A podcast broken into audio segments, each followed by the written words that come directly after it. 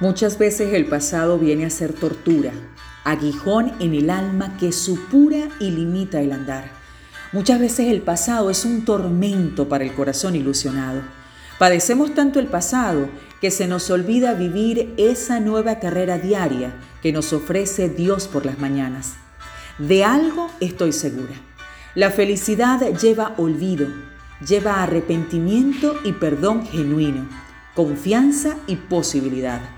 Se vale equivocarse y se vale porque somos humanos. El pasado no puede atormentar una vida que quiere mirar con determinación el presente. Mira hacia adelante.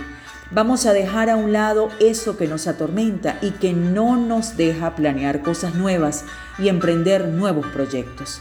Dios anhela que nos extendamos a lo que está por delante. No desperdicies esa sana invitación. Soy Mar y si este mensaje te fue de provecho, no olvides compartirlo.